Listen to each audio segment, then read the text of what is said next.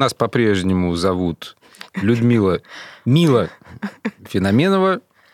И Фролов Володя, Владимир Евгеньевич, я не могу, вы понимаете? Который опять Все еще мой руководитель. А, а работаю я где? Правильно, в Центре междисциплинарных исследований библиотеки иностранной литературы имени Маргариты Ивановны Рудомино. Если ты хотел слезть с иглы постоянного представления не получится. Сейчас я все всем объясню, а то хотел именами обойтись. Да. Итак, Фролов Владимир, руководитель Центра междисциплинарных исследований библиотеки иностранной литературы и его прекрасная соведущая, то есть я, Феноменова Мила, а, тоже сотрудник Центра междисциплинарных исследований. Надо сказать, что Владимир Евгеньевич у нас историк-теолог, я культуролог. общем, славист. Славист, конечно, спасибо. Мы, в общем, мы гуманитарии э, до мозга костей. А, говорим... До костей мозга, я бы сказал. До костей мозга, да. Но кроме того, что вот мы а, такие вот гуманитарии, мы кто? Мы библиотекари. Правильно? Правильно. Поэтому о чем говорят библиотекари? Обо всем. Обо всем. Но в первую очередь о ком? О книгах. Это а? о чем? Ну, как сказать, потому что книга на самом ну, деле... Да, книги живые. Я в этом убеждена и стараюсь убедить всех, с кем мне доводится об этом поговорить. Что это? мы записываем. Мы записываем, как неожиданно совершенно это получилось, подкаст. Начали мы а, с того, что мы поговорили с главным научным сотрудником одного из центров иностранки, а именно Центра редкой книги и коллекции Николаем Николаевичем Зубковым. Мы поговорили с ним о инскриптах. Этот разговор был приурочен к открытию в нашем зале, научном зале имени Вячеслава Селовича Иванова выставки инскриптов. Потом мы поговорили о том, что вообще такое наш зал, кто такой... Нет, кто такой Вячеслав Селович Иванов, мы поговорим Не, сейчас. Да. Там мы упомянули про его книги, начали говорить о его семье. Потому угу. что что? Потому что инскрипты они нам говорят очень многое о, о, о людях, о книгах, о мире, об истории, конкретно в нашем случае об истории 20-го, ну, конца 19-го, всего 20-го и начала 21 века. В общем, лет 150, я думаю, мы в целом охватываем. Ну вот как-то так. И, значит, мы этот наш разговор продолжаем. И, как я вижу, Владимир Евгеньевич уже прям собрался опять цитировать. Это мы любим. Это у нас уже традиция, получается. Да, цитирование — это хлеб библиотекаря, можно так сказать. Mm-hmm. Ну и потом мы вам хотим сказать о том, что мы сегодня не одни в этой студии, замечательной студии Центра творческого, творческого развития, развития Иностранки. Live. А, да. И нас сегодня сопровождает фотография Вячеслава Всеволодовича, который... Не имеет никакого отношения к, да, к Иностранке Live. Мы хотели сказать спасибо ребятам, а потом уже сказать, чья фотография. Ну, да? эта да. фотография говорит нам о том, что Вячеслав Всеволодович на нас смотрит и говорит, боже Господи. мой, чем же вы здесь занимаетесь, друзья мои? Но мы как раз собираемся поговорить о нем. Правильно. И я действительно не могу не процитировать еще одно его стихотворение. Это стихотворение написано в 1962 году. И, кстати, до цитаты о том, что мы упомянули в прошлый раз о том, что э, Светлана Леонидовна действительно не только передала нам книги, но и э, как бы, можно так сказать, тем самым зародила все неослабевающий интерес э, к фигуре Вячеслава Селовича в иностранке, а он был для иностранки важным человеком. Потому что он был кем? Он был директором, директором. иностранки, да, да целых три с половиной года вот фактически. С 89 по 93 4. Да. Но самое важное, что он был э, еди... на данный момент единственно избранным трудовым коллективом директором, то есть что показывает его значимость для людей, которые в иностранке работали, продолжают работать. Да. А, он очень много что для нее сделал. При нем был открыт наш любимый детский зал, да. и который мы очень ценим и любим именно потому, что... Это не просто него... зал книг для да, детей. детей. Да, это, во-первых, там есть книги о детях, но в том числе именно с этого зала начинается знакомство новых и новых подрастающих поколений с библиотекой, что позволяет им в нее потом приходить в взрослом возрасте. И как я очень люблю, когда ко мне приходят экскурсии из детского зала с маленькими детьми, я говорю, ну вот когда будете писать свои курсовые, дипломы, магистрские Вспомните, диссертации, откуда вы пришли. Приходите в научный зал. Я обращаюсь ко всем, ну, к детям пока еще, и к детям обращаюсь, к взрослым. В общем, все приходите, пожалуйста, в научный зал, приходите к нам работать, приходите, ну, работать в смысле, работать, э, работать, работаю там Работать я. мы посмотрим. Да, а работать в смысле писать свои научные работы. Наука должна развиваться. Мы в нее верим, и любим. Ну, на самом деле, да, стоит сказать о том, что Вячеслав Селович э, был директором, при котором многое что произошло в библиотеке. Э, да, детский зал, естественно, но это детский зал, это в том числе детский зал, потому что это книги о детях, но это еще замечательная коллекция иллюстраций. Mm-hmm. Да, иллюстрированная книга в данном случае это важное событие для библиотеки и важное поле исследований сотрудников детского Визуальная зала. культура. Визуальная культура, визуальная грамотность, да, это то, что является основой научного, в том числе, направлений э, работы. И э, при Вячеславе Всеволодовиче открылся также отдел, которого на данный момент, к сожалению, уже э, его нет в библиотеке как такового. Но все равно это направление остается достаточно важным, потому что это был отдел русского зарубежья и религиозной литературы. Угу то, что желал когда-то тоже, чтобы это было открыто. Отец Александр Мень, который выступал в библиотеке, был большим другом иностранки, и Екатерины Юрьевны тоже, который был знаком с Вячеславом Селовичем. Гениевой. Да. Называем фамилии. Да, Екатерины Юрьевны Гениевой, которая возглавила библиотеку после как раз ухода Вячеслава Селовича с поста да. директора. Да, вот она возглавила, она была его первым заместителем и, соответственно, возглавила библиотеку позднее. А, но Вячеслав Всеволодович для библиотеки еще это и, как сказать, такой э, знаковый человек, в том числе потому, что фактически, фактически, если убрать за скобки, хотя нет, не надо убирать за скобки период, когда у нас существовал в иностранке научный зал в плане именно естественных наук, угу все те темы, которые существуют в э, коллекции Вячеслава Селовича, они все являются темами библиотеки иностранной литературы. Да. Да, начиная от художественной литературы, в том числе переводной. Вячеслав Селович был переводчиком. Был. Замечательным переводчиком, да. переводившим с какого-то поразительного количества языков.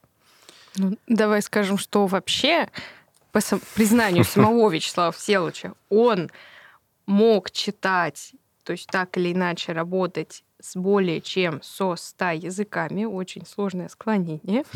Более чем, более чем сотни языков. Со 100. А, но он знал все европейские языки, он мог на них да. говорить. И, ну, в какой-то момент просто ты понимаешь структуру языка. Мы же можем записать Вячеслава Селовича к структуралистам? В какой Ну, в какой-то мере, мере да. В да. Такой, ну, да. она так или иначе на него, структурализм на него Оказал повлиял. влияние, да. да, конечно. Вот. Да, сейчас мы вообще... Вот это мы начали только с тобой говорить о директорской работе Вячеслава Всеволодовича. А и то, в которую надо еще, занимался... да, мы говорим о языках, о знании языков Вячеслава Всеволодовича. Вы знаете, дорогие слушатели, зрители, читатели библиотеки, о том, друзья. что... Друзья, да. О том, что есть такой случай из жизни Вячеслава Всеволодовича, когда он э, находился где-то где-то в Соединенных Штатах, и была встреча между ним и таким замечательным человеком, как Ефим Эткинд.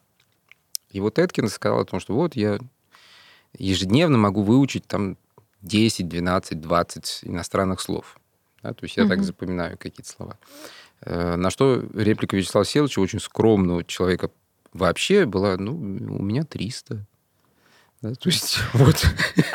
Иногда я просто... Его разум, он меня впечатляет. Это человек возрождения. И вдохновляет, да. Да. Так вот, э, действительно, Вячеслав Селович, благодаря, кстати, настойчивости Светланы Леонидовны... Э, Ивановой. Ивановой, его жены. его жены, э, которой большое еще раз спасибо за возможность работать с книгами Вячеслава Селовича, и не только с его, он писал стихи, но он писал стихи фактически ну, для себя, угу. скажем так, да. И в какой-то определенный момент э, вот эта книга, которую держу в руках, была издана в 2005 году, и это было таким желанием, в том числе Светланы Леонидовны, чтобы эти стихи были прочитаны кем-то. Да? Ну, там свои истории, но вот э, это действительно стихи, которые стоит прочитать хотя бы раз в жизни. Кто-то говорит, ну, это не гениально. Но, по крайней мере, если даже это не гениально, а на самом деле я считаю, что здесь весь гений Вячеслава Всеволодовича присутствует в этих стихах, это те стихи, те стихотворения, которые отражают внутренний мир Вячеслава Всеволодовича. А это как раз самое важное, на мой взгляд, в поэзии. Но это мое личное мнение, да? Так вот, вот есть такое маленькое, короткое стихотворение, написано в 1962 году. «Глаз твоих излучения, их немыслимый свет. Только в нем излечение от болезней и бед, только с ним разлучения настоящего нет. Свет, струящийся прямо с высоты на меня, с грустью той же самой, с той же болью огня, как в оконную раму блеск огромного дня. Красиво? Очень. Красиво. Я аж зависла. Заворожено. Да, вот э, есть э, такое свойство, когда ты начинаешь раскрывать жизнь человека, когда она развертывается перед тобой настолько, насколько это возможно. И тут еще раз, еще раз мы должны сказать о том, что мы не специалисты вот в составлении биографии людей. Это не наша задача. Наша задача действительно представить нашим слушателям, читателям человека, ну, по возможности, во всей его шарообразности. Да, так как мы в прошлый ну, раз сказали, да, о том, что... Кома Иванов, да. Да, я с детства был шарообразен. Ну, просто я хочу сказать, эксперт мы не эксперт, мы просто библиотекарь. Мы берем книжку, да. мы открываем, видим, и читаем. ну и понеслось. И там дальше вот что мы узнали, то узнали. Такой тоже момент, то, что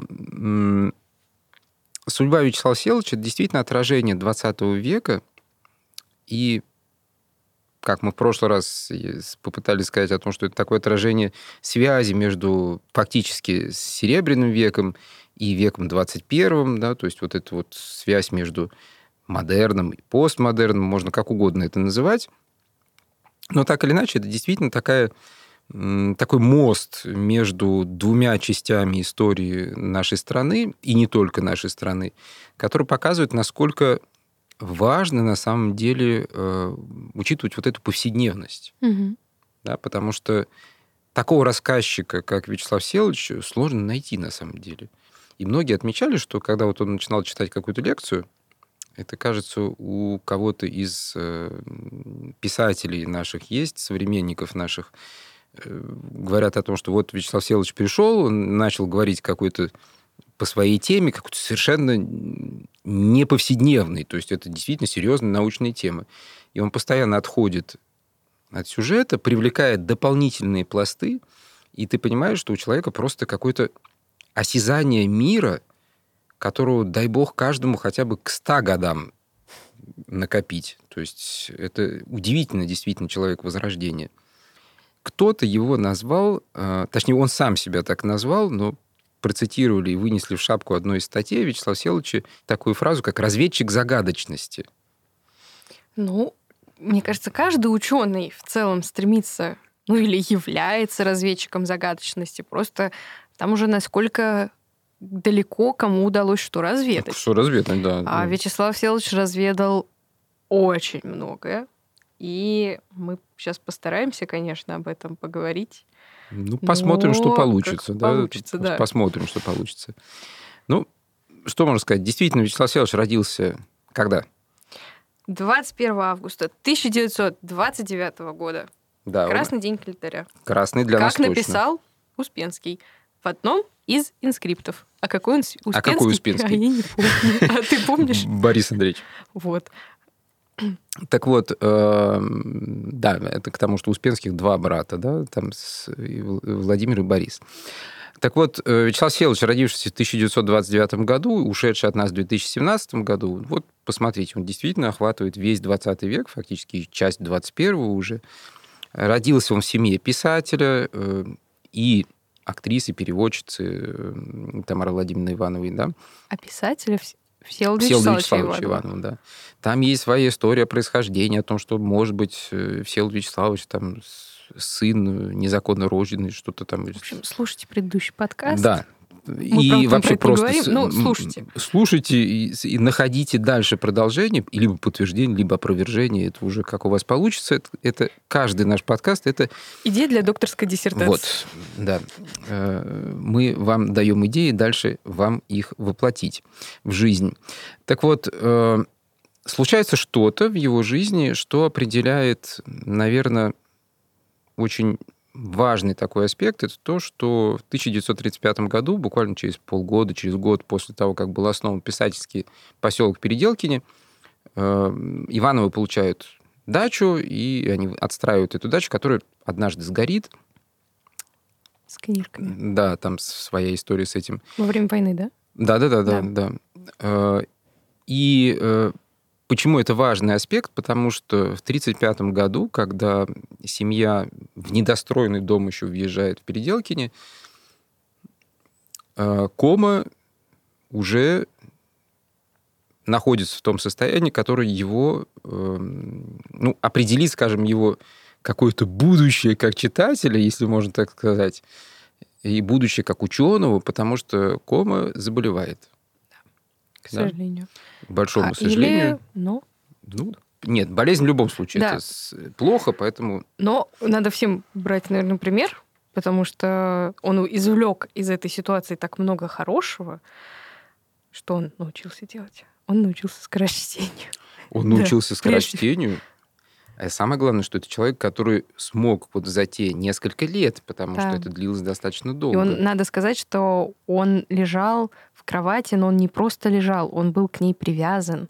Были привязаны руки, были привязаны ноги в какой-то момент. Ну, наверное, не постоянно, но это было в любом случае. То есть это очень тяжело для ребенка, получается, 6-7 Шестилетнего. лет. Он не только не ходил в школу, он просто действительно был постоянно привязан. И это было тяжело. И родители, как раз они почему переехали в загородный дом, чтобы Был на воздухе. свежий да. воздух, да, помогал ребенку. И, получается, его образованием занималась как раз Мама. его мать, да, Мгм. Тамара Владимировна. Но отец тоже принимал активное участие, приносил ему различные книги. Причем это удивительно, Да. какие книги он ему приносил. Есть сейчас это важно сказать, потому что это действительно такая интересная вещь. Э, Я цитирую Вячеслава Всеволодовича, одно из его- его воспоминаний. Э, Отец увлекался чтением популярных книг английского астрофизика Джинса, как и многие наши близкие знакомые, среди которых Борис Пастернак обсуждавший со мной в последние годы своей жизни замечание Джинса о разреженности материи и роли пустоты в мире. И философ Валентин Фердинандович Асмус, в моем детстве много со мной возившийся, он, например, одолжил мне на лето свой телескоп. Отец и мне давал читать движение миров и Вселенную вокруг нас. В разговорах со мной он не раз возвращался к поразившей его мысли Джинса о значимости центра галактики. Ребята, Колоссально. ребенку 7-8 лет. О значимости Пустоты. центра галактики, да, о разреженности материи и роли пустоты в мире. Но тут у человека просто у него не было шансов не стать ученым. Причем это интересно еще в том плане, что Вячеслав Всеволодович фактически ученый, который ни одну сторону э, науки не оставлял в стороне. Вот это Почему ре- мы, собственно, центр междисциплинарных Да. исследований? мы иногда не знаем, какую книгу куда поставить, потому Это- что Да, она одновременно это антропология, культурология, фольклористика, история, лингвистика, психолингвистика, семиотика, математика, фотони- причем Ой, до высшей математики, теории струн буквально. то Я есть вам там- скажу, ко мне, ну, Володя ко мне как-то подходит и говорит, вот смотри, книжки по математике, разбери их, пожалуйста. И я говорю, так я культуролог, а не математик. Он говорит, ну разберись как-нибудь. А там потом еще физика бы добавилась и кибернетика. А там Да. теория автоматов. Извините. Ну вот пришлось узнать, что такое теория Всё, что такое автоматов. теория автоматов, да. Ну, да, действительно, нам, наверное, скоро надо будет э, Big Bang Theory да, где-нибудь э, прокручивать в голове, по крайней мере, да, для того, чтобы понимать, о, чем вообще хотя бы э, та или иная тема. Но так или иначе, Ну, или хотя бы действительно... тех же Успенских почитать. Тех же, да. Так или иначе, тема того, что вот это формирование маленького комы, маленького Вячеслава Всеволодовича происходит в таких условиях оно дает ему возможность, в том числе, вот это вот расширение поля восприятия того, что ему читает отец, то, что он читает сам, хотя это тяжело. Э, он начинает изучать язык, причем его учителем, фактически, как он сам говорит, ну, относительно учителем, конечно, но, как он сам сказал, его учителем стал... Корней Иван Чуковский. А есть ли у нас его инскрипт? Есть. Есть. И не один. Да. А что там написано? Э, у нас инскрипты, мне кажется, три инскрипта от Чуковского. Один из них это инскрипт э, родителям Вячеслава Всеволодыча. Один из них это инскрипт, собственно, Вячеславу Всеволодычу. И третий это инскрипт на детской книжке. Угу. Да, вот кому, я не помню, честно говоря. Вот надо обозначить, кстати, что, ну, такая типа историческая справка, что Корней Иванович Чуковский, мы его, конечно, все скорее всего, знаем как детского писателя, но на самом-то деле это... Совсем не, он не детский писатель. Ну, не только детский, он прежде всего а, в том числе и переводчик как раз английского языка, и он написал работы по теории перевода, да? Да? Да, да, да, да. Да, то есть э, это... Более того, это гениальнейший педагог. Да. Хотя часто можно где-то услышать э, или прочесть о том, что Корней Иванович не любил детей. Но на самом деле это полная противоположность. Потому что только человек, искренне любящий ребенка, может написать такие вещи, которые написал Корней Иванович. Да. Причем, по крайней мере, то, что э, говорит Вячеслав Селович о Корнее Ивановиче, это то, что первое, что помнит он о знакомстве с Корнеем Ивановичем, это рассказы собственного отца. Угу. Да, то есть э, Всеволод Вячеславович э, рассказывает э, своему сыну о том, кто есть Чуковский. Угу. И понятное дело, что встретив э, человека, они э, начинают э, симпатизировать, и эта симпатия вырастает в совершенно какие-то бездны просто с э, уважения к друг другу, потому что тут надо еще раз напомнить о том, что Кома, маленький Вячеслав Селович, он э, находится в состоянии болезненном, да, то есть э, вот эти вот первые годы пребывания в Переделкине. И, соответственно, когда Корней Иванович приходит к Вячеславу Селовичу, к Коме, они начинают писать фантастический роман. Угу. Айболит в Заполярье или что-то в этом роде. И вот эта вот история, которую, как говорит Вячеслав Селович, видимо, Корней Иванович хотел, чтобы я принимал в этом участие, да, и угу. я так думал, что я принимаю в этом участие. Но литературной обработкой занимался Корней Иванович. Угу. К сожалению, тетрадь, в которой они это писали, не сохранилась. Не сохранилась. Ну... Это вот к вопросу о пожару. А, другой момент, опять же, в связи вот это вот с Корнеем Ивановичем в, детстве, отрочестве Вячеслава Всеволодовича, это то, что, ну да, вот это одно из тех слов, которые он э, воспринял от Корнея Ивановича, это то, что Корней Иванович давал э, как подарок э, Вячеславу Всеволодовичу, его брату, э, сводному брату Мише. Э, Сыну Бабеля. сыну Исаака Бабеля, да, э, он давал такие, как сказать, э, векселя, да, на которых было красиво выведено, э, что вот подателю всего, что-то типа того, вот то, что он попросит, да, я подарю в дальнейшем. И вот после того, как произошел пожар во время Великой Отечественной на даче Ивановых, сгорело все, кроме этой, этого набора векселей. И Вячеслав Селович и Михаил, которые вернулись после эвакуации в Ташкент э, в Переделкино, они э, шутки ради решили предъявить эти векселя Корнею Ивановичу, э, на что тот Вячеслав Селович пишет о том, что он огорчился, обиделся, не знаю, но, по крайней мере, Корней Иванович э, ответил тем, что вот время прошло, сейчас другое время, да, я, я типа не буду это выполнять.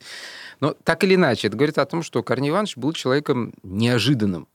Да. И, видимо, это тоже очень э, поражало Вячеслава Селовича, потому что он чувствовал то, что Корней Иванович, который был, естественно, на много лет старше, да. хотя был еще достаточно молодым к тому моменту человеком, когда происходят эти события, он э, показал, что вот эти отношения между старшим человеком и младшим человеком, они возможны. Да, и что они друг друга воспринимали на равных. Мгм. И это Вячеслав Селович подчеркивает у себя в воспоминаниях. Да? В 1972 году, кстати, Вячеслав Селович написал целую статью о, по своим воспоминаниям о встречах с Корней Ивановичем, и он назвал эту статью «Игра». Да, то есть это Очень вот важный для культуры термин. Да. И мало того, это действительно образ Корнея Ивановича Чуковского. Ну да. В одном слове мы даем вот то, какой Чуковский.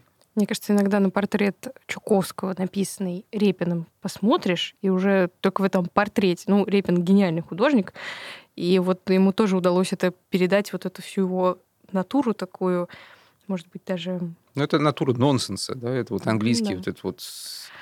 ну, не совсем нонсенс, трикстер, я бы Трикстер, сказала. да, полностью, полностью, да.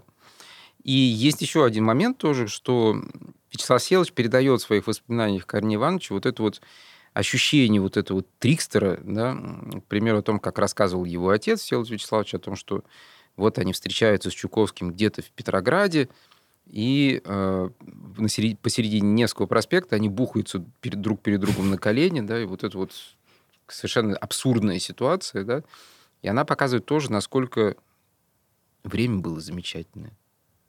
Ой, ну вот, ну время да, всегда да, да. может быть замечательным. Оно всегда замечательное. Оно всегда замечательное, не надо вот это вот тут пускаться. Мороженое было вкуснее, трава зеленее. Не надо. Но к тому же есть еще один момент, который важен для Вячеслава Селовича. То, что именно Корней Иванович Чуковский подарил ему первую толстую тетрадь. Вот эту вот общую Мгм. тетрадь, да, в коленкоровом переплете. Э, К сожалению, тетрадь тоже не выжила. Но именно Корней Иванович настоял на том, чтобы Вячеслав Селович что-то записывал в своих тетрадях, то есть вел фактически дневник. М. Я не знаю, есть ли этот дневник как таковой, но я точно знаю, что есть дневник Всеволода Вячеславовича Иванова, который опубликован благодаря э, Тамаре Владимировне Ивановой, да, его вдове на тот момент, и в котором мы за 1943 год можем прочесть замечательно, абсолютно случайно открытая книга, можем прочесть такую фразу. 43 год, да, это 8 марта, Кстати, кстати. Телеграммы. Наши откладывают выезд. Заболел комка. В кавычках легкой формы желтухи. Вот не везет парню. Ну, мы, естественно, огорчились. Без детей скучно и даже бессмысленно. Гениально. Просто абсолютно я гениальная фраза. обожаю эту семью. Вот, что не скажет, так, э, так гениально. Да, конечно. И потом, действительно, ведь, э, как мы в прошлый раз упомянули, Всеволод Вячеславович имеет цирковое прошлое, факиром был, да? Корней Иванович у нас имеет э, и прошлое, и настоящее свое вполне цирковое, хотя при этом оставался абсолютно серьезным ученым, именно литературоведом, и человеком много сделавшим, кстати, для развития переводческой практики, другом иностранки, М. да, ведь с этого начинается, в принципе, история семинаров э, переводческих в библиотеке иностранной литературы, когда вместе Маршак и Чуковский находятся в библиотеке, они начинают спорить о переводах то ли Шекспира, то ли еще кого-то. И Это почти доходит до мордобоя. Э, И их разнимает и останавливает Маргарита Ивановна Рудумино. Да? То есть это вот такой фокус на, на том, как это происходило. Время было замечательное. Хочешь мордобой? Устроим. Устро- А Нет, друзья, никого не призываем к насилию. Пожалуйста, мордобой устраивать не надо, тем более в библиотеке. Да, но это мы так поговорили про детство. Уже даже заскочили 43-й год. Это 14 лет было Вячеславу Да. Всеволодовичу. Уже даже заскочили на его подростковый период. Но мальчик вырастает, поступает куда? Поступает в Московский государственный университет. На какую кафедру? Я не помню. Ну, в общем, на филологическую. Честно, да, он был на роман, роман на германские роман языки. германский, да. Да. И что? Заканчивает Московский государственный университет. Да, в 1955 году он защищает свою кандидатскую диссертацию, которая посвящена э, судьбе индоевропейских корней в клинописном хетском языке. Колоссально. Ребята, если вы хотите узнать кого-то, кто мог говорить, ну или читать на хетском языке из вашего современного окружения, вот еще несколько лет тому назад это было вполне себе возможно. Э, Он преподавал древние языки в Московском государственном университете. Он читал курсы по сравнительно-историческому языкознанию. И, кстати, эм, в определенный момент человек, которого я очень почитаю, который для меня очень важен в моей личной истории существования в библиотеке иностранной литературы, э, который долгое время, который поработал 50 лет, даже больше 50 лет в библиотеке, при всех директорах, э, и который, к сожалению, от нас ушел э, уже фактически почти два года назад, Владимир Андреевич Скороденко был студентом Вячеслава Всеволодовича.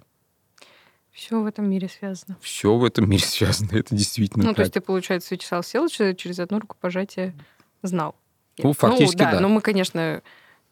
Я имел Да. счастье его видеть на лекциях, да, Да. ну, да, вот такое вот совпадение истории. В 1957 году Вячеслав Селович приходит в журнал «Вопросы языкознания», он был заместителем главного редактора журнала, но год, на, год спустя, в 1958 году, происходит событие, которое определяет тоже его жизнь полностью, Мгм.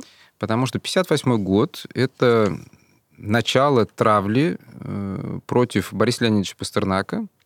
Мы сказали в прошлом выпуске о том, что семья Бориса Леонидовича и семья Вячеслава Всеволодовича это были две семьи, которые мало того, что они рядом просто находились физически из-за Переделкина, да, но это еще семьи, которые были очень близки по духу тоже, да, это дружеские семьи, дружественные семьи друг к другу.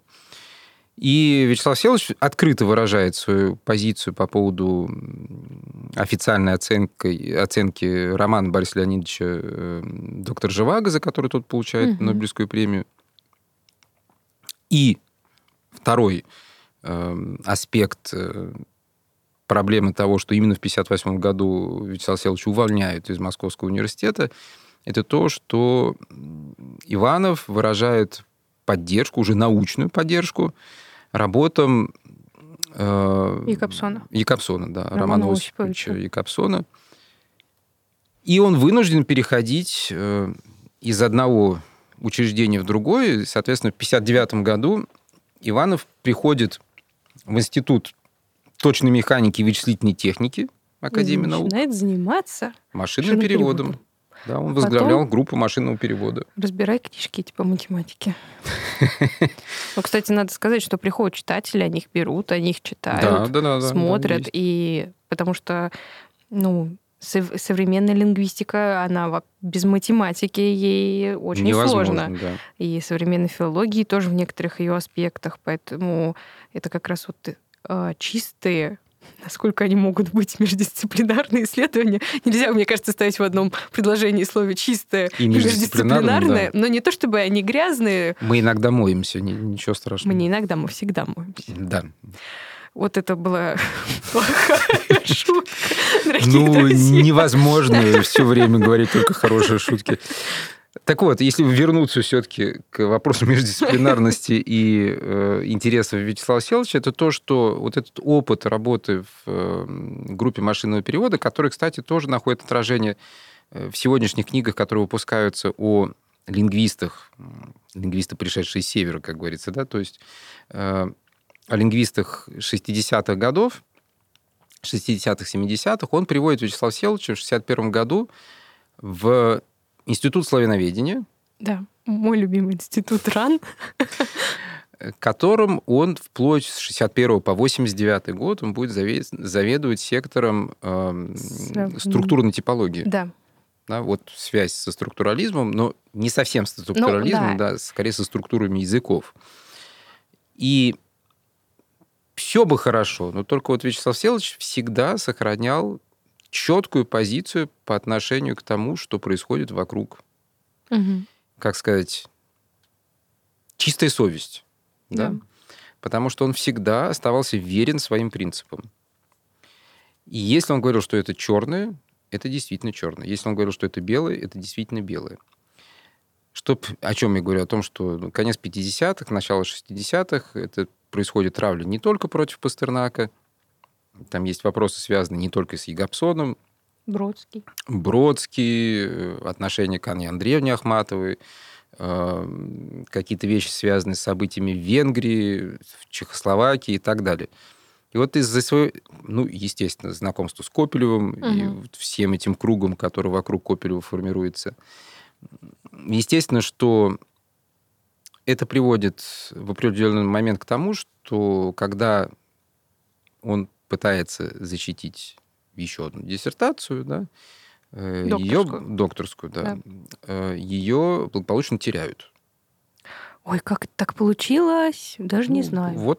Он берется и теряет. Ты защитил, тебе сказали замечательно абсолютно, но Ой, вот вдруг... пропала. В ВАКе ее нету. Поэтому только в 1978 году да, он сможет защитить э, повторно фактически по совершенно другой теме диссертацию уже докторскую. Не в Москве уже. Не в Москве, а в Вильнюсе. Да.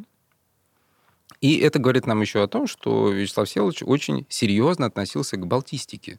И, и славистике. И слав... Да, сла... да, славян-балтийские он... связи для него да. были очень важны. Ну и, в принципе, вот это вот выход на балтийскую филологию, латышскую, литовскую языка, эстонского языка, э, скандинавских языков, э, ну, финский, не знаю насколько, но, по ну, крайней мере... Ну, финский мало, но вот из финно-угорских, конечно, эстонский. Да, коми. Да, коми язык. Прям очень, у нас очень много литературы по коми языку, по коми культуре. И это важно, и да. Кстати, к вопросу о... Э, кто-то, опять же, спрашивал Вячеслав Селовича о том, что... А вот говорите ли вы на языке айнов? Айны — это такая народность, которая mm-hmm. жила раньше и на Сахалине, и северных островах Японии, да? Сейчас они фактически есть только в Японии. И он говорит, да, конечно. То есть он общался с айнами на их языке. Ну, то есть mm. это вот... Но действительно, финно-угорские языки его тоже очень интересовали. И в какой-то момент это перед нами ставит тоже такой вопрос о том, что его увлечение э, поэзией не только в плане написания стихов, но и в плане перевода. Ведь благодаря Вячеславу Селучу мы знаем о многих э, авторах, э, начиная там с Райниса и, и других, э, современных, в том числе поэтах балтийских стран и национальных каких-то культур российских наших. Не обязательно, что он именно это переводил, но мы получаем вот этот заряд о стихосложении, о поэзии всех этих финно-угорских народов, в том числе благодаря Вячеславу Селучу и тем связям, которые он выстраивал да, балтийским и финно-угорским народам.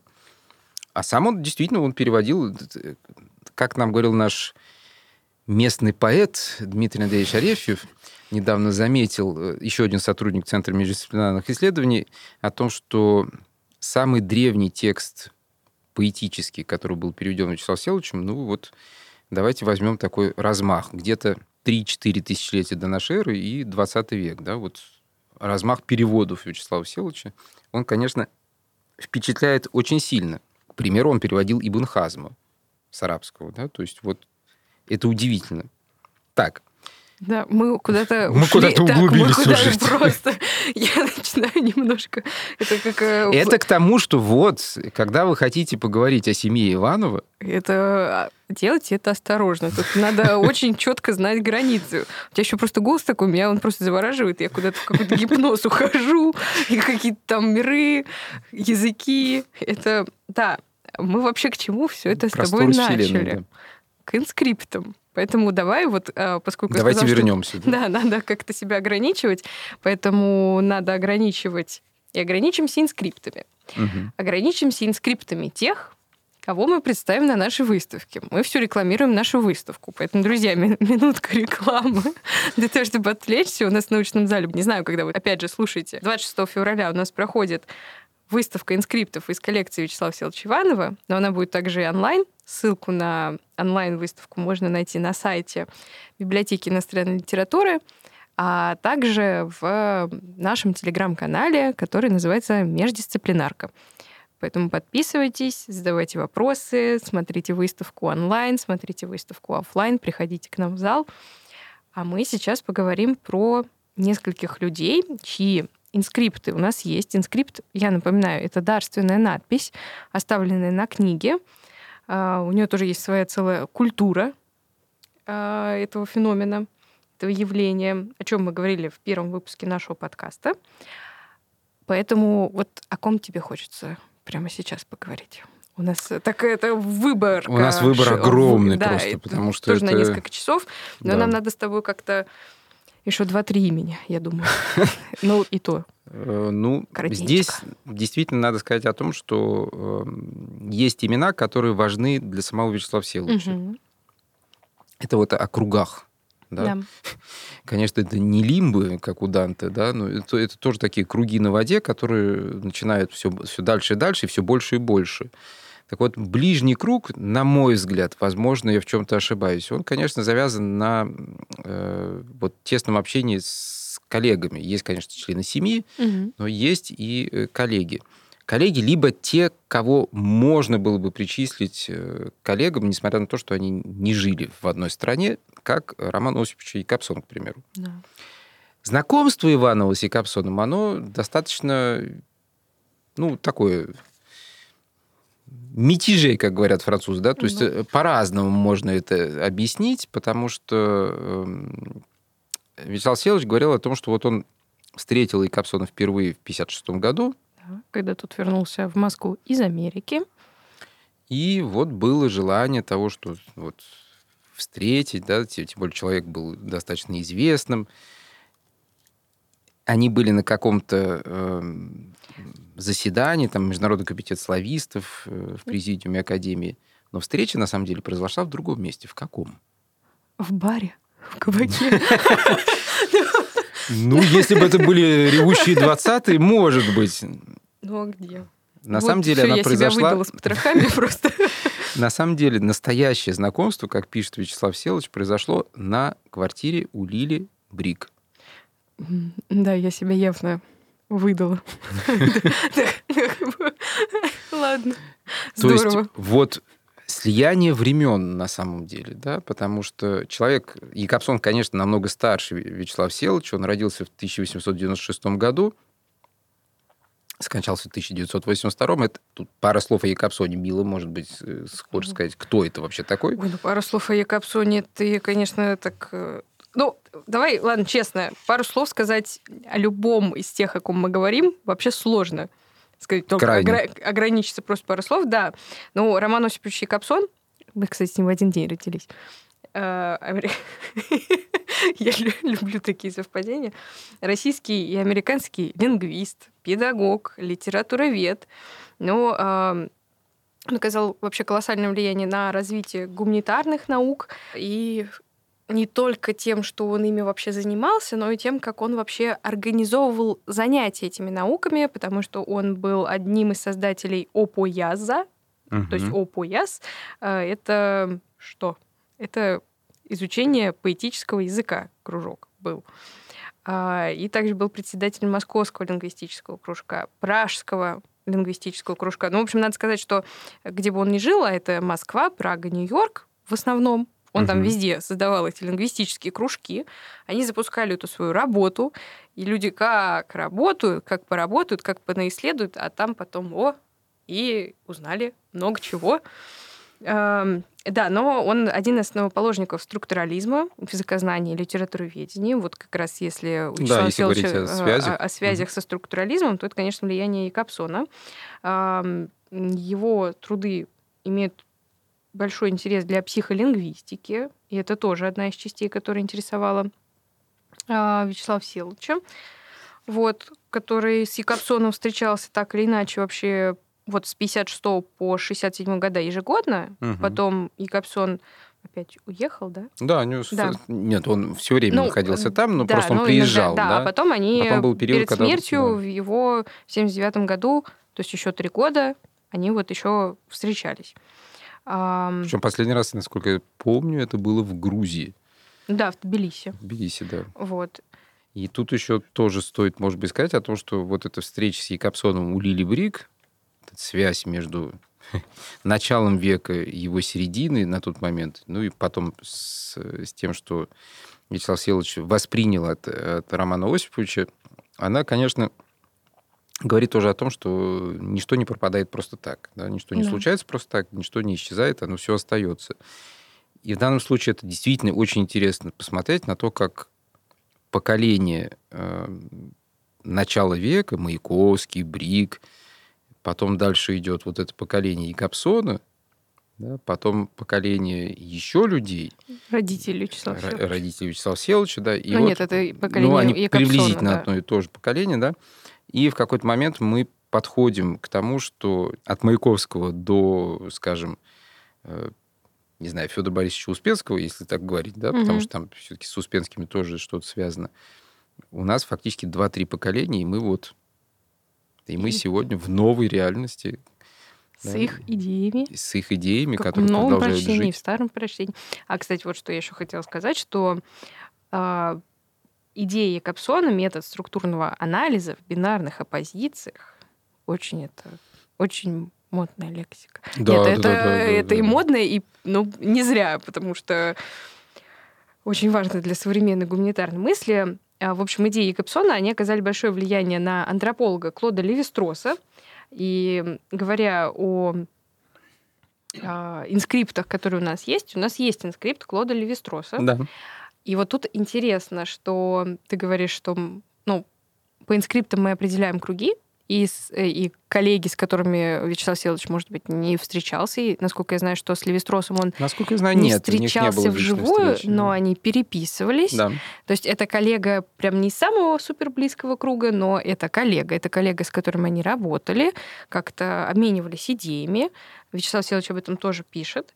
Вот. а, И у нас, да, есть его инскрипт. Есть. И я, честно, как культуролог, я как пришла, как увидела автограф Левистроса, я такая, о, ну ничего себе. А потом автографы Якобсона, и там уже... Нет, ну автографы Капсона это вообще О, отдельное. да. э, Мы предложили раньше на первом нашем выпуске вообще их выделить в отдельную классификацию. да, классификацию, да, потому что мой любимый это, конечно, Слава Вячеславу, но там каждый из них это это действительно произведение. произведение искусства Да, просто. возвращаясь к, к инскриптам, которые как показывают характер человека, который его оставляет, то Якобсон был тут по одним только инскриптам. Понятно, что это была личность. Я уже много раз сегодня сказала слово колоссальный, да? Личность. Да, а как иначе? Но это действительно так. И Вячеслав Селович об этом пишет тоже в своих воспоминаниях, о том, что это человек, который изумлял.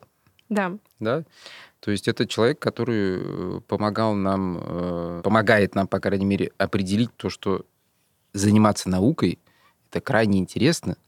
А еще мы можем встретить таких людей, которые просто вот своим взрывом научным, они могут производить у нас целые революции. Такой Big Bang Theory э, в миниатюре, скажем так. Хорошо, Якобсон это здорово, да, но у нас кроме Якобсона есть и другие люди. Да, давай попробуем загрузить еще побольше информации в уши наших слушателей. Мы сказали о том, что э, Якобсон, Вячеслав Селыч, там у нас промелькнул еще Успенские, оба причем браты, и Владимир, и Борис. У нас промелькнули еще кто-то там, и мы можем сказать о том, что вот один из ближайших кругов это те, с кем э, Вячеслав Селыч разделял действительно свою научную деятельность и с которыми фактически дружил. Тоже, Мгм. да? да, у нас есть пример дружбы детской еще, которая, кстати, всю жизнь была пронесена. Это э, дружба с Валентином Берестовым. Мгм. И у нас есть тоже э, инскрипт э, этого замечательного поэта. Они были знакомы с Вячеславом Селовичем с детства. Мгм. Вот они как раз бегали к Чуковскому, приносили какой-то там свой самодельный журнал, который они хотели выпустить и так далее. Но есть, по крайней мере, два человека, которые э, очень близки Вячеславу Селовичу по сфере его интересов, по сфере его деятельности. Во-первых, это Владимир Николаевич Топоров, Да.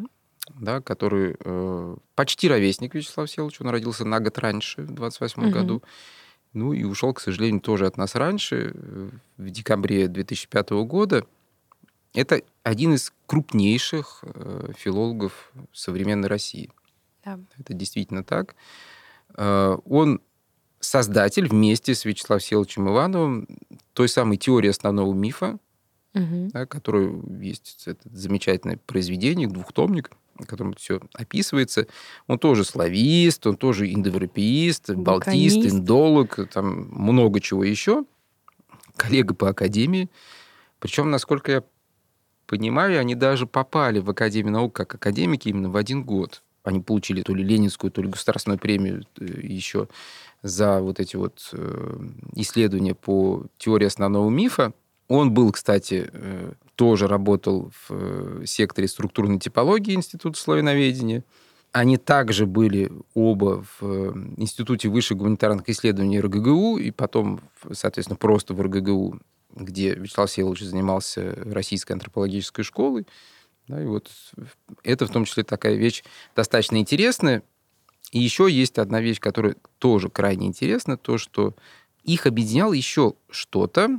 Во-первых, кроме семиотики, потому что есть э, Московско-Тартусская э, семиотическая школа, школа, а, но есть еще замечательная вещь такая, как будология.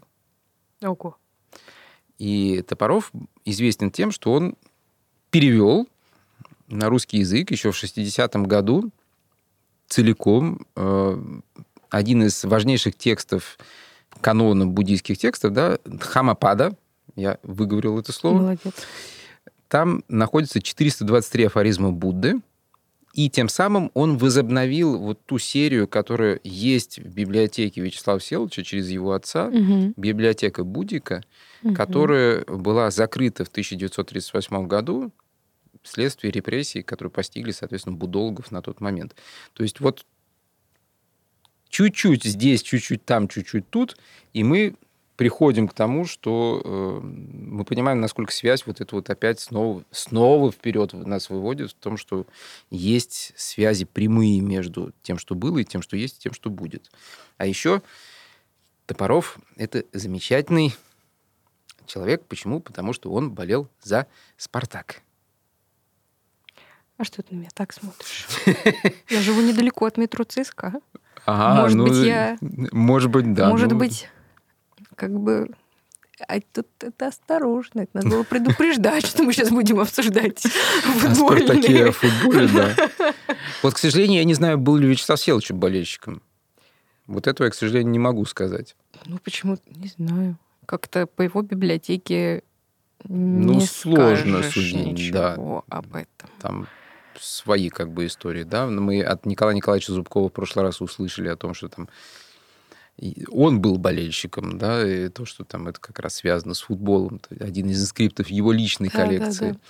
Но в случае Вячеслава Селовича, к сожалению, нельзя сказать э, определенно, по крайней мере, то, что это было или нет. Но, по крайней мере, мы точно можем сказать, что Вячеслав Селович крайне любил путешествовать. Да. Потому что такого обилия путеводителей. Да, у него, во-первых, очень много путеводителей, а во-вторых, э, у Тамары Владимировны, да, у нее есть описание. Мне кажется, это от родителей, потому Вполне что возможно, они любили да. ездить а, на машине в какие-то поездки. И меня, кстати, что поразило, когда она описывает а, их поездку Правда, там не фигурирует Вячеслав Всеволодович, как будто вот она, Тамара Владимировна, ездила с Всеволодом Вячеславовичем. Они ездили с капицами, угу. капицами. Я туда ставлю ударение. Ну, да? с Петром Леонидовичем Капицей. Да, и его женой да, Анной Алексеевной. Они ездили на машинах. Ой, у них там такой был путь. Дай всем бог э, так вот поездить, покататься. Но меня, знаешь, что поразило? Они пишут, вот кроме нас четверых были еще наши водители. Я думаю, вот вот. Ну, ну, что говорит о хорошем отношении. Нет, о хорошем да? отношении. Но да, она описывает, что когда ему в гостинице мест не осталось, они водителей спать положили, а сами сидели в креслах спали. Ну, а как бы, извини, водитель не выспится. Да, потом могут быть проблемы, это точно. Ну, в общем, нас совершенно куда-то унесло. Ну, ничего страшного. А, кстати, то, что еще объединяет э, Вячеслава Селовича и Топорова, это то, что вот они, получив государственную премию в 90 году за общую энциклопедию, в которой, кстати, участвовало очень много людей из круга Вячеслава Всеволодовича. Э, та самая энциклопедия «Мифы народов мира», они получают государственную премию, Топоров, Вячеслав Всеволодович, Сергей Сергеевич Аверинцев, который тоже входил в редколлегию туда. И они еще имеют, в принципе, общие награды. Да, то есть это тоже такая... А у нас в зале они есть? Эти награды? Да, общие. Да. Вот, друзья, вы, если хотите посмотреть, как можно получить общую награду, то, во-первых, приходите к нам в зал, во-вторых, опять же, смотрите на онлайн-выставку. Они там тоже, я так понимаю, да, есть. они там тоже присутствуют, да. Да. Вот. А, Я бы хотел пару слов сказать все-таки о... Ком? О ком. Вот у нас тут такой выбор. Ну, Хотя попробуй. Выбор действительно огромный. А Михаил Михайлович, может быть? В Бахтине? Да. Ну, конечно, да. Давай мы построим такой герменевтический круг. И вот мы говорим, ты говоришь о тех, кто был близок к Вячеславу Всеволодовичу, я рикошечку говорю о тех, кто был близок, но чуть подальше. Хорошо. Ну, потому что все-таки, как мы с тобой, обсуждая, готовясь к подкасту, все-таки пришли к выводу, что, опять же, с Михаилом Михайловичем Бахтиным они а, работали, и, как пишет сам Вячеслав а, т-т-т-т-т, Бахтиным, которого мне довелось близко узнать в последние десятилетия его жизни. Ну, то есть близко они друг друга знали, но вот, к сожалению, это был небольшой период времени. Кто такой Бахтин? Это тоже величайший мыслитель, очень дорог всем культурологам, я надеюсь, но на самом деле не только культурологам. Он а, активно работал с понятием карнавала, с символом карнавала, с диалогом, с игрой тоже, да? Мы же говорили про игру. Да, да, да, да. Да, и с игрой он работал, с этими феноменами, с этими явлениями. И, как пишет сам Вячеслав Всеволодович в своей книге, она сначала вышла как «Чет-нечет», а потом он ее в избранном, в первом томе своих избранных сочинений, она выходит уже переработанная несколько, выходит как «Нечет и чет». Ну, хорошо, да. я тебе клянусь. Вот, посмотри, пожалуйста. Да, да, да, да. Я все... Ну, он, он объясняет, почему он так сделал. Но я не буду сейчас в это Ну, здесь тоже надо напомнить о том, что судьба Михаила Михайловича Бахтина это тоже судьба э, русского интеллигента 20 века. Да. Не веселая, но Совсем. очень вдохновляющая. Крайне. Да, как и у всех. Да, и он как раз для этой своей книги работает с мыслями Бахтина о символике карнаваля, о роли диалога. Бахтин поддерживал эти его исследования, как-то накидывал идеи о знаке, о высказывании, диалоге, о семиотике. Это то, что я могу сказать. Ну, да, действительно. Еще мы можем тоже сказать о том, что если у нас есть один инскрипт э, Михаила Михайловича Бахтина, адресованный Вячеславу Всеволодовичу, то в коллекции самого Михаила Михайловича Бахтина присутствуют как э, инскрипты Вячеслава Всеволодовича, так и инскрипт А, да. Теперь Вячеславовича. понятно, почему мы без этого не можем закончить сегодняшний Не разговор. можем, да, это точно, Да. да. Потому что, по крайней мере, три книги есть э, в э, коллекции Бахтина, которые написаны Вячеславом Всеволодовичем и, кстати, Топоровым. Мгм. Да, вот эти славянские языковые моделирующие семитические системы, древний период, красивые названия, надо читать, чтобы понять, о чем идет речь. И есть инскрипт Всеволода Вячеславовича Иванова на его книге 48 года издания «Пархоменко и бронепоезд 1469», тот самый бронепоезд, Да. товарищу Бахтину Михаилу Михайловичу от выпускников заочников Литфакультета с благодарностью за труд и внимание, и дальше перечисление фамилий. То есть это не инскрипт Всеволода Вячеславовича, но это инскрипт на книге Всеволода Вячеславовича. Вот это Да? завертело. То есть это вот интересная такая тоже вещь. Хорошо.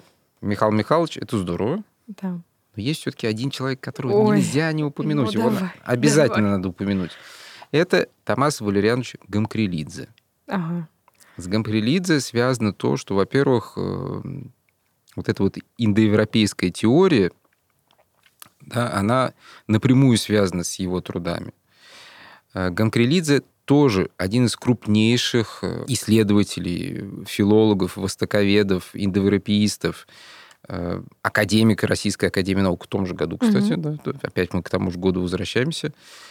Он брат еще одного академика Российской Академии Наук, Риваза Гамкрилидзе, который был математиком. Да, то есть это все вот это вот крутится, крутится, крутится вокруг одного и того же. И самое главное, то, что Томас Гамкрилидзе, он специалист по хетскому языку. Соответственно, Вот здесь оно. не могло не сойтись. Ну да. Да? Он также работал в Институте языкознания, э, потом он заведовал кафедрой структурно-прикладной лингвистики в Тбилисском университете.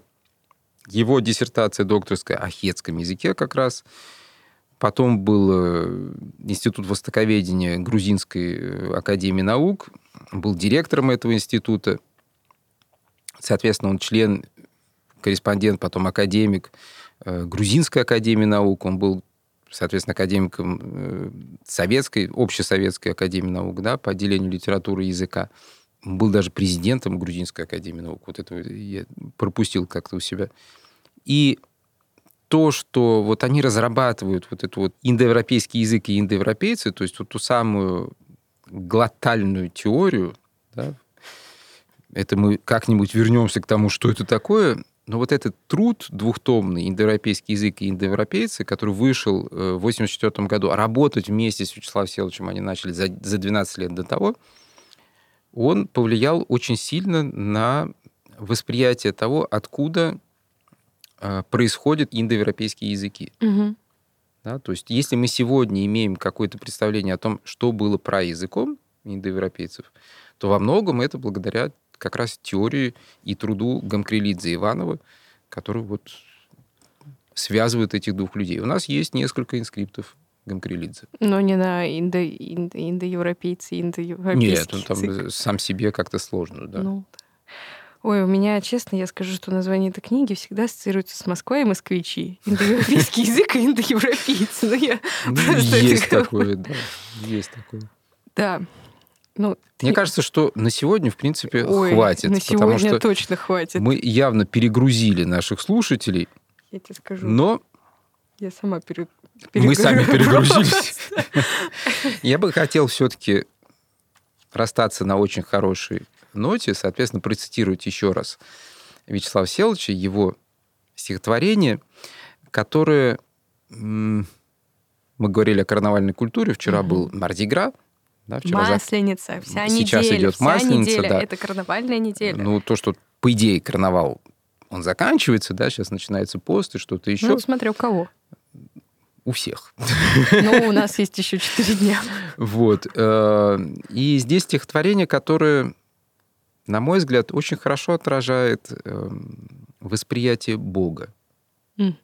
Это одно из тех стихотворений, которые очень правильно говорят о том, кто такой Бог, если ты его воспринимаешь через поэзию.